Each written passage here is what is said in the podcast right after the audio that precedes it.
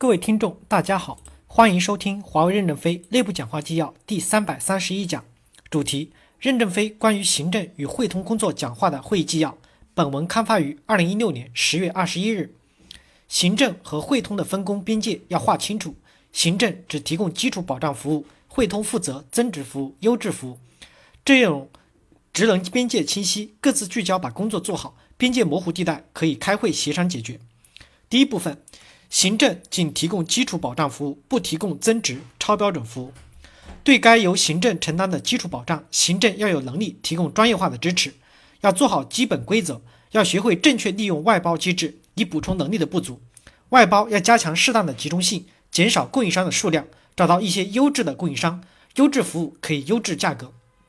行政也要逐渐走向精兵策略，人力要适当的调整，在逐步提升人均贡献值的基础上，把工作做好。提高优秀人员的任职资格、管理能力。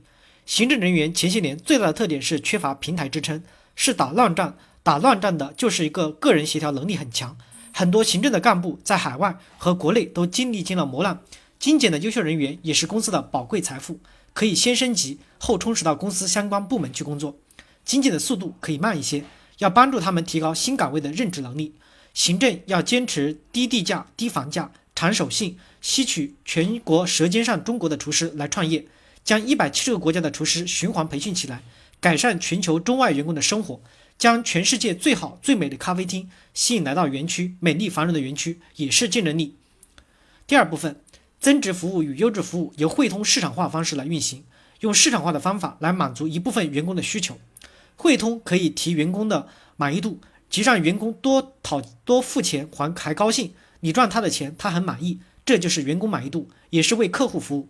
汇通公司也只对员工进行服务，在围墙内搞好繁荣园区的任务，包括网上销售，必须是有员工 ID 的人才能注册，没有必要，也不应该直接对社会任何人服务。门店可以对外销售服务，汇通公司尽可能的使碎片的业务私有私有化经营，有利于管理简化，而且可以提高差异化的优质服务。不要因为私有化刚迈出步有什么问题而退缩，要坚决走下去，逐步、逐步的私有化、你开放，管理会越来越有经验的，园区就会越来越繁荣，大家都赚钱，劲头就会越来越大。只有条件不具备的少量业务可以自营，自营店也要实行市场化的考核，不要变成国营企业，要形成竞争机制。员工服务部不是国际会议中心，要讲成本核算的，自营的门店要全成本经营，不仅地租、水电、薪酬、股票分红。都要反映到虚拟报表上，进行财务监督管理，以此不断的改进。不论自营私营，要有竞争，但竞争要速度，过度竞争就会摧毁这次改革。左的思想要不得。第三部分，我们要贯彻契约精神，恪守契约，让所有外包者有信心投入。外外包方有小的过错也很正常。汇通财务的责任是收取地租，帮助疏通税中税收，其他事情是业务监管部门的事情，各自管理，不要越过边界。汇通公司任何干部、员工只能反映存在的问题，不能动不动说收回契约。一是你也无权说，只有汇通董事会研究后报公司法务部批准，由集团公司代表人去说。你连董事都不是，无权威胁别人。二是你们在吊在口头上的威胁，就是暗示行贿受贿的苗头。